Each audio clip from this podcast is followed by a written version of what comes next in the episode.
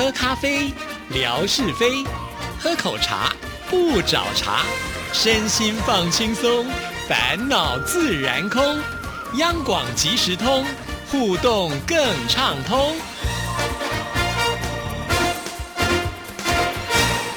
亲爱的听众朋友，大家好，欢迎收听今天的央广即时通，我是谭志毅。在今天的节目里呢，要跟听众朋友来回复信件啊。首先呢，要来看的这一封信件，就是问来的妙恩所写来的信，他是在端午节这一天写信给志毅的啊。其实我都觉得非常的感动啊。明明呢就是放假时间呢，应该要跟自己的家人呢相聚在一起啊。可是妙恩呢心中有我们节目有志毅啊，所以呢就在这个放假时刻呢还写信。给致毅，但是我并不知道，就问来这一天是不是有放假？应该是没有啦，哈，所以还是很感谢妙恩，就是还愿意抽空写信给致毅啊。好，嗨，央广知识通的主持人致毅，你好。周五早上好，今天是农历的五月初五，端午节了。今年的端午节落在星期五，台湾就有连续三天的假期可以在家里休息哦。对，没错，我们从星期五开始呢，就连续放三天的假期啊。不过老实说了，因为现在疫情很严重啊，所以呢，这三天其实我大部分的时间都是待在家里，哪都没有去哈。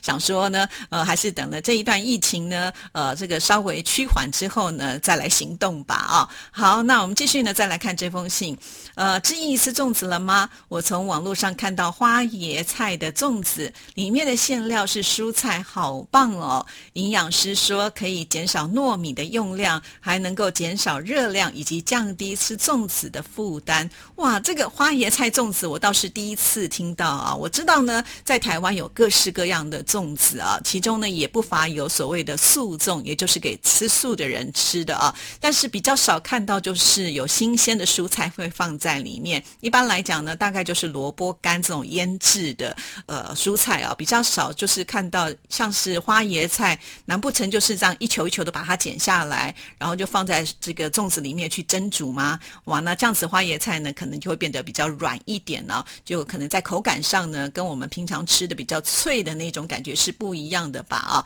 真的比较少呃看到放很多的蔬菜在这个粽子里面。不过呢，从营养学的角度来看，确实呢，这样子可能会比较呃健康一点吧，哈，因为毕竟呢，像是我们自己包的粽子啊，像我妈妈一定会放的就是那个五花肉，先去把它炒得很香哦，尤其拌了这个香菇跟虾米，每一次呢在拌这个炒料的时候呢，我都已经快要流口水了，呃，当时呢就很想去偷吃，但是我妈妈都告诉我，那个只有七分熟，还没有全熟啊，因为到时候呢，这个粽子包起来之后呢，还要下水去煮啊，我们家呢是。做这个水煮粽啊，我个人呢也是比较喜欢吃这种水煮粽哈，可能就是因为从小妈妈的味道跟妈妈的习惯哈，那尤其那个香菇啊的这个香气啊，就可以传得很远很远的感觉，再加上呢这个粽子啊，其实我们在买粽叶回来的时候，志毅以前小时候的工作就是要帮忙清洗刷那个粽叶，刷完之后呢还要去晒哈，还不能晒得太干，以免呢在包粽子的时候呢会这个裂开来哈，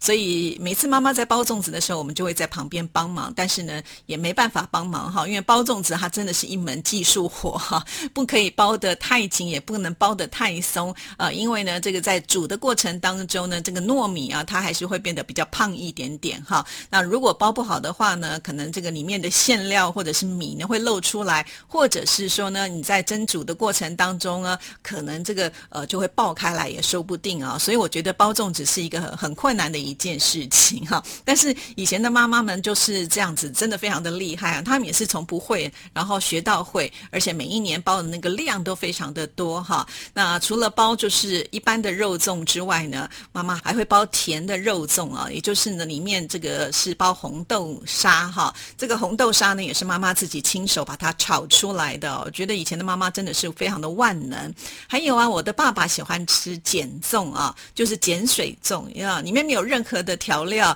反而是呢就。就是呃蒸好之后呢，把它放到冰箱，是吃冰冰凉凉的啊。那要吃的时候可以沾白糖，或者是可以沾蜂蜜来吃啊。这是我爸爸很喜欢吃的减粽，所以呃，我记得以前我妈妈至少都会包这三样的粽子的口味啊。那在五月份的时候呢，我都会很期待端午节的到来啊，因为总觉得端午节的习俗也是特别的多啊。那这个习俗呢，刚好呃妙恩呢在这封信里面也有提到，我们来看看他怎么说。每年到到这个时候呢，端午节你们家有什么习俗呢？那妙恩说他先来说啊，端午节在家里面的习俗呢，就是要准备硫磺，在屋外四周或者是地上或者是仓库外面撒一点点。长辈们说，端午节要撒硫磺，就是要呃驱蛇或者是毒虫的意思。好，我们家呢是没有去买什么硫磺了，但是我知道呢，我妈妈会在酒里面呢放那个雄黄啊，然后呢那个雄黄这个酒颜色就会变得比较黄一点点，然后会在我们的头上额头上呢写一个王字啊。小时候呢就很开心啊，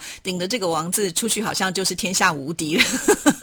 这个印象还蛮深刻的。不过后来就是因为呃随着这个时代的改变呢，我们也长大了，就比较不太去做这样的一件事情。但是我印象很深刻的就是端午节的时候，我们家会拜拜啊。至于为什么要拜拜，我也不太清楚。但是呢，反正有拜拜，我们就有东西可以吃哈。那这个粽子呢，当然就是早早就已经做好了。其他的这些部分呢，当然可能就是要拜我们的祖先了哈。啊，让我们的祖先也可以就是过端午的意思吧。所以其实，在端午节的时候，妈妈一大早就会非常的忙碌啊，因为还要做一桌子的菜，而且应该就是要在中午的时候要拜拜哈。那当然，粽子呢也是所谓的贡品之一喽。好，那每次呢，呃，在端午节的时候，家里面的习俗就是一定会挂那个菖蒲艾草在门前啊。那这个我觉得也是很有意思的哈，就会觉得呃，这个端午节就是一个驱虫的时刻嘛哈。对啊，希望这个端午节过了，我们的疫情呢也能够趋缓一些哈。那小时候除了就是家里一部分呢，就是会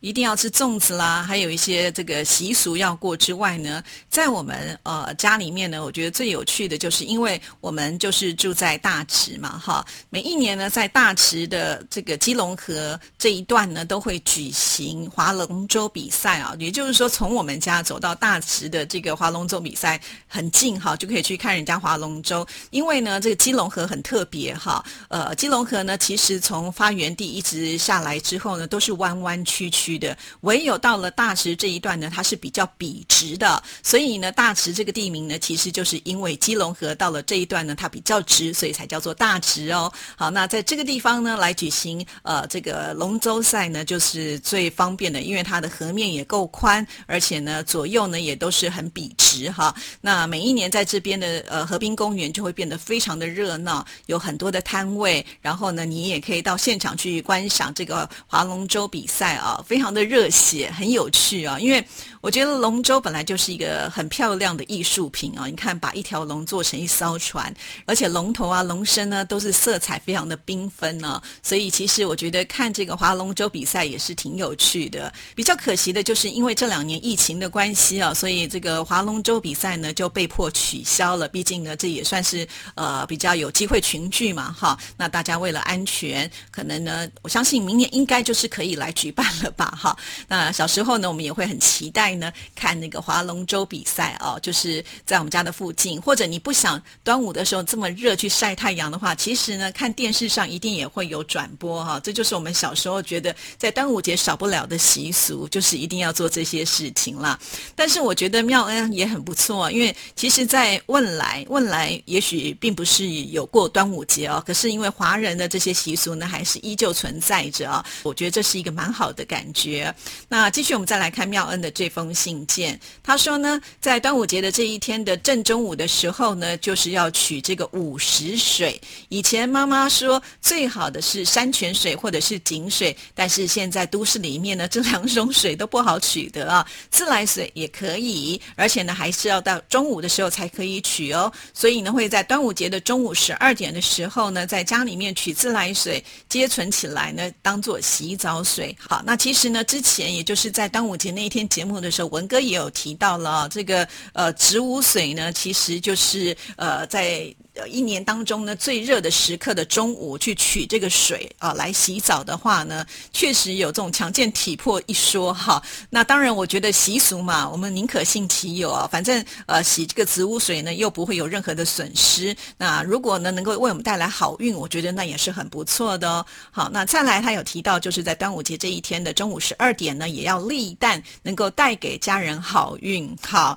其实小时候呢，我们家呃也是一样，到了中午十二点的时候，就会赶快去把这个鸡蛋拿出来，想要把它呃立起来啊。其实小时候我们家就会有这样子的一个习俗，可是好像都是我的哥哥姐姐们他们有立成功，我自己一个人好像从来还没有立成功过，哎。还是我已经忘记了，真的不太记得了哈。但是我有听说过哈，就是立鸡蛋这件事情不一定是要在端午节中午的十二点才能够立哈。平常如果你有兴趣的话，你也可以试试看，把它呢就是要有点耐心，放久一点，让它里面这个软啊能够呢一直往下沉，沉淀到了一个程度之后呢，它好像就可以立起来。这是我听说了，因为我自己个人是没有这样子一个耐心去做这一件事情啊。在呃微博。呢，其实志毅也贴出了就是妙恩所立成功的鸡蛋哈，他还特别呢用了一个罩子把它给罩起来哈，很有意思。